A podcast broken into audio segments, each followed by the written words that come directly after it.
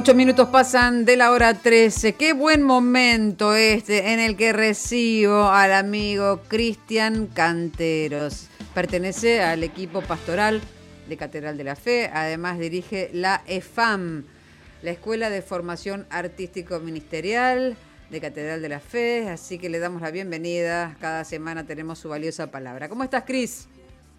Hola Lili, ¿cómo estás? Eh, qué lindo poder encontrarnos. Siempre Realmente. Disfruto este tiempo de, bueno, de charla, de reflexión y por sobre todas las cosas de, de tener una palabra de esperanza, ¿no?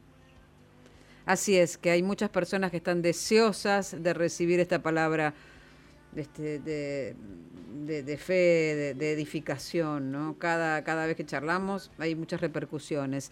El poder de una visión, el tema de hoy. Exactamente, Lili. Quiero hablarte hoy de- del poder de, tener una visión en la vida. Y, y quiero ir la palabra de Dios, ahí en Primera de Reyes, capítulo 18, versículo 43. Dice esto, mira. Luego le dijo a su sirviente, ve y mira hacia el mar. Su sirviente fue a mirar y regresó donde estaba Elías y le dijo, no vi nada. Siete veces le dijo Elías que fuera a ver.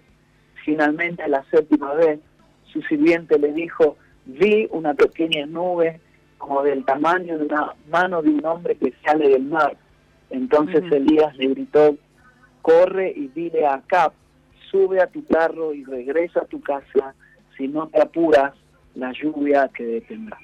Sabes que esta historia está dentro de un contexto donde en Israel hacía muchísimos años que no, eh, no llovía, había una gran sequía, pero justamente Elías ora por la lluvia y, y- y justamente le dice a su siervo, probablemente ese siervo era Eliseo, ¿te acordás que la semana Sí, claro. pasada hablamos de Eliseo? Hablamos de él, ¿sí? Le- exactamente. Le dice, andá y mirá, andá y acercate y, y mirá allí en, en la montaña y fíjate que, que viene una gran tormenta, ¿no? Y cuando vuelve su siervo le dice, mira, yo no veo nada, vos me estás diciendo, no, no, pero andá y vení siete veces. Y justamente le dice, bueno, la séptima vez su sirviente le dice a Elías, veo, ahora sí veo algo muy pequeño, como una mano que sale del mar, como algo pequeño que está viniendo, y justamente Elías identifica que viene una gran lluvia y le dice al rey acá en ese momento que descienda, vaya a su casa porque va a venir una gran lluvia. Claro, e- es el poder de, de la visión, ¿no? Justamente, eh, quizás uno no puede ver el todo, pero sí el visionario ese es el que se conecta con lo que viene, ve el futuro con esperanza, ¿no? Alguien dijo, todos estamos bajo el mismo cielo, pero no todos tenemos el mismo horizonte, ¿no? Claro. Eh, ¿Sabes que me, me, me impactó la historia de una mujer llamada Helen Keller? Ella a los nueve meses de vida le detecta una enfermedad y, y- y por consecuencia, como consecuencia esa enfermedad queda ciega. Recién a los siete años la envían a un colegio para poder leer el braille y, y se convierte justamente en una gran lectora. Mira qué, qué cosa, ¿no?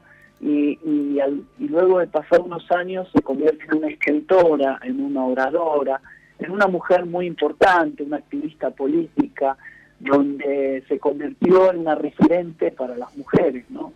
Eh, y, y todos aquellos que querían superarse de una de justamente una tragedia, una incapacidad. Eh, y me impactó porque a esta mujer, Helen Keller, le hacen una entrevista y le pregunta al periodista, le dice, ¿qué es peor que estar ciega? ¿Qué es peor que haber nacido en esa condición? Y Keller le responde, tener vista y no tener visión, ¿no? Me, me impactó esta declaración, porque una cosa es tener vista y otra cosa es tener visión, porque visión es ver con el corazón. Eh, hace unos días atrás estaba viendo eh, que lo estaban entrevistando a Nahuel Penisi, seguramente... El chico que es guitarrista, que es cantante, que es una eminencia de, de artista sin, sin vista, ¿no? Lo que hace es increíble. Claro, bueno, eh, me, me impactó justamente muy parecido al el ejemplo que estamos dando. Y, y bueno, él dice que no le gusta que le digan no vidente, porque él dice que tiene una visión en la vida, él dice que le gusta que le digan ciego. Claro, y el entrevistador le preguntó, le preguntó y le dijo, pero vos tenés la posibilidad de operarte y recuperar parte de la visión, ¿por qué no lo querés hacer?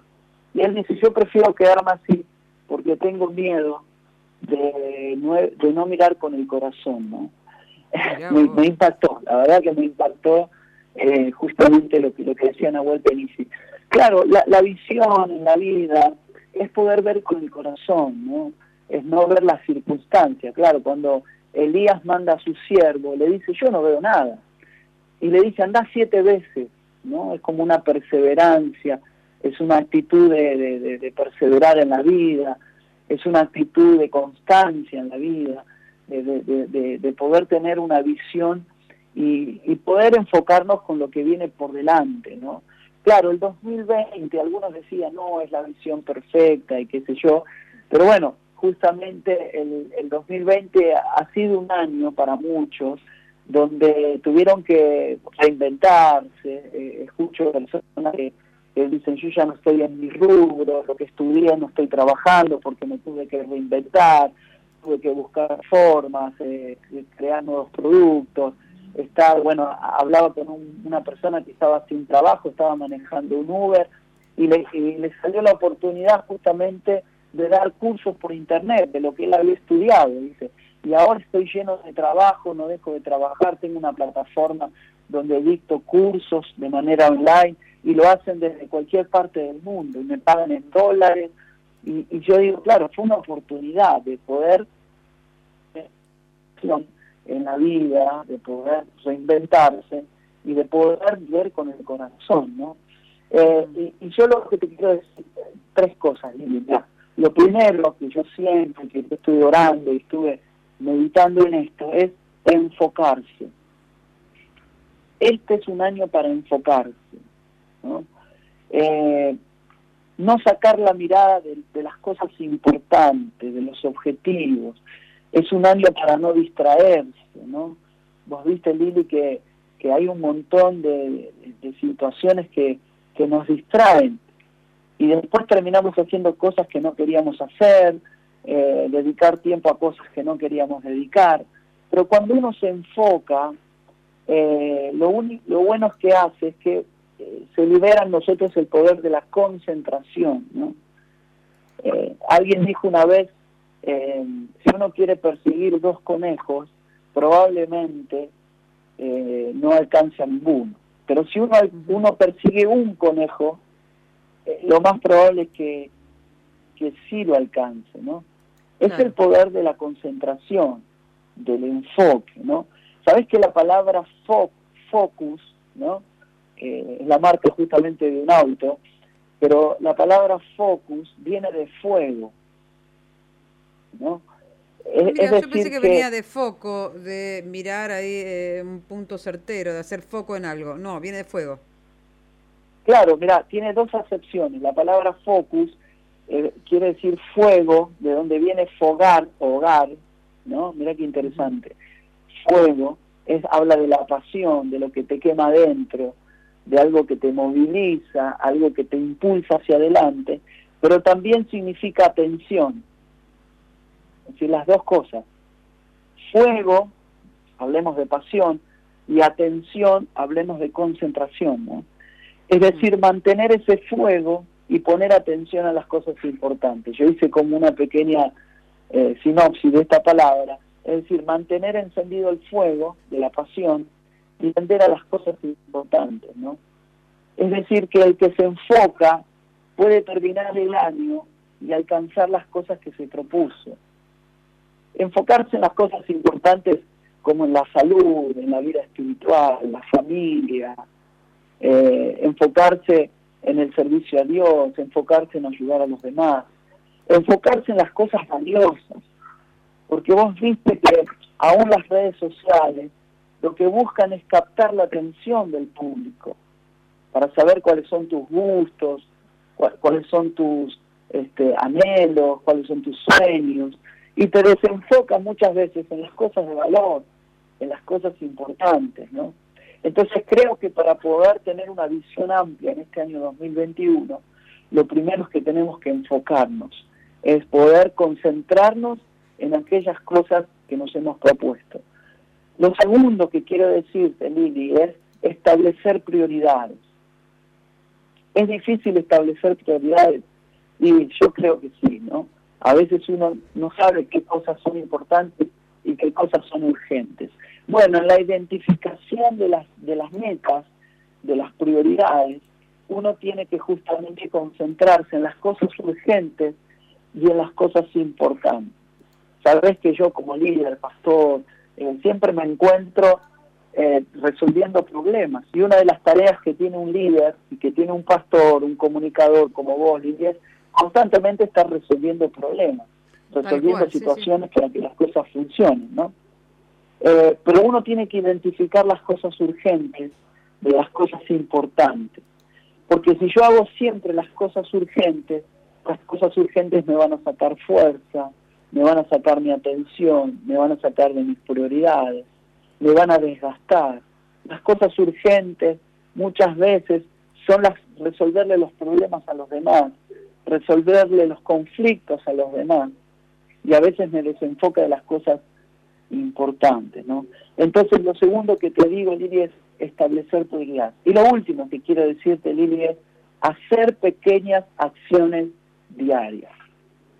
Hay una historia en la Biblia o hace una referencia en Proverbios capítulo 6 de la hormiga.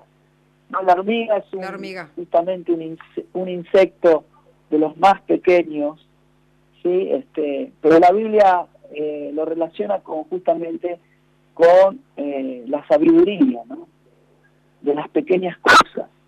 Claro, dice Proverbios 6, 6, dice, mira la hormiga perezoso, mira sus caminos y sé sabio, la cual no teniendo capitán ni gobernador, ni señor, prepara en el verano la comida y recoge en el tiempo de la siega su mantenimiento. Bueno, justamente el sabio Salomón hace una observación a la hormiga y la hormiga trabaja, dice, no tiene gobernador, no tiene capitán, no tiene jefe, no tiene señor, y dice, prepara la comida en, del en el verano lo que va a comer en el invierno. Claro, es estas pequeñas acciones que a veces uno no se da cuenta que luego trae grandes resultados pequeños emprendimientos, pequeños objetivos, pequeñas acciones, ¿no? Como por ejemplo la otra vez hablaba con una persona y me dice, empecé la dieta, me dice, bajé 18 kilos, yo le dije, ¿cómo hiciste? Bueno, empecé eh, recortando las porciones, me dice, haciendo pequeños cambios de hábitos, ¿no? Hay personas que dicen, bueno, empecé a eh, hacer entrenamiento. ¿Y cómo empezaste? Bueno, no fui al gimnasio de una, pero empecé mirando un video en YouTube con pequeños ejercicios. Es que claro, todo empieza con pequeñas acciones. De poquito, paso a paso. Claro, si uno quiere hacer grandes cambios, tiene que hacer pequeñas cosas para ver grandes resultados, ¿no? y justamente tiene que ver con esto con hacer ajustes pequeños, ajustes, cambios que, que van a traer resultados, pequeños cambios que van a traer resultados en el manejo del dinero, en las relaciones interpersonales, en las amistades. A veces hay dice, gente que dice, no, yo no tengo amigos. Bueno, empezar con pequeñas acciones, mandar un mensajito del texto, hacer cosas que a vos te, te ayuden a recuperar la misión en el año. Yo creo que este va a ser un año para reenfocarnos, como decíamos, para establecer prioridades y para hacer cambios pequeños, diarios, que nos van a ayudar a poder recuperar la visión en este año. Y siempre que uno se conecta con lo que viene, genera entusiasmo, genera motivación, genera aliento en el corazón. Y no hay nada más lindo, como decíamos, que ver con el corazón. Impresionante. ¿eh? Tomamos nota de todo lo que dijo Cristian Canteros. Impresionante los consejos, las palabras, eh, los eh, tópicos vertidos. Y me parece que tendríamos que cerrar, si te parece, con una oración.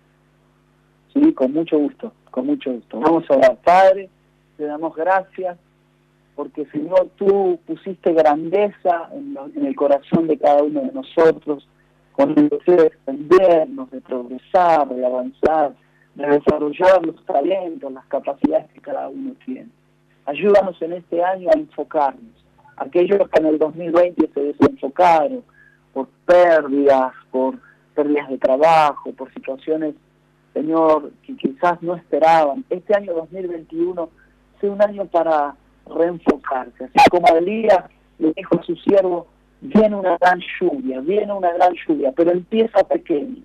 Señor, aquellos que empezaron pequeños emprendimientos, aquellos que empezaron proyectos pequeños, de no menospreciarlos, porque sabemos que viene una gran lluvia, una gran bendición para tus hijos, para tu pueblo. Oro para los que están nuevos trabajos, que tienen que reinventarse, que tienen que buscar nuevas actividades, nuevos productos, nuevas formas de comunicación. Señor, en el nombre de Jesús, derrama esa sabiduría como la hormiga que hace pequeñas acciones para ver grandes resultados. En el nombre de Jesús te damos gracias, Señor. Amén y amén. Amén. Gracias, Cris. Hasta prontito, hasta la, la semana que viene. Bendiciones. Bueno, muchas gracias, bendiciones y saludos a toda la radio. Chao, chao. Gracias. Cristian Cantero con nosotros.